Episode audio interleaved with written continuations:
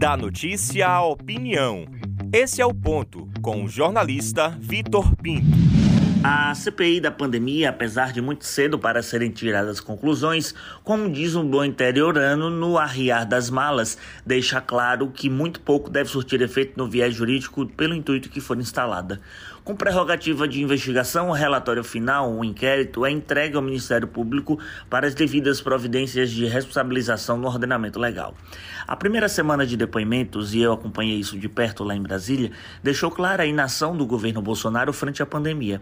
Desacreditar no necropoder do, do vírus foi o erro que ainda permanece, apesar das mais de 400 mil mortes registradas no Brasil. Não houve intenção de se criar sequer uma campanha oficial de prevenção.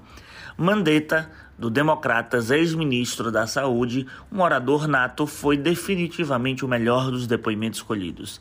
Frases de efeito, respostas incisivas, tudo aquilo que um pretenso candidato à presidência da República ou a vice de Ciro Gomes precisa para ganhar a mídia e ditar a narrativa.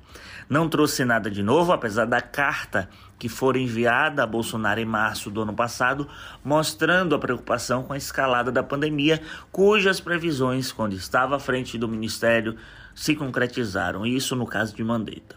Já Tais, outro ex-ministro, foi totalmente apático técnico e evasivo, mas não mais do que o atual ministro Queiroga, que fugiu de todas as perguntas. Chegou a tirar a paciência do presidente da CPI, Omar Aziz, e também do relator Renan Calheiros.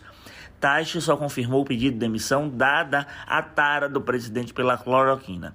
De um lado, um Queiroga vaselina que tentou se não se comprometer nem politicamente nem tecnicamente em nenhuma das suas respostas, por outro Taixe, confirmando, como eu bem disse, essa tara bolsonarista, essa tara do presidente pela cloroquina, e isso fez pedir demissão.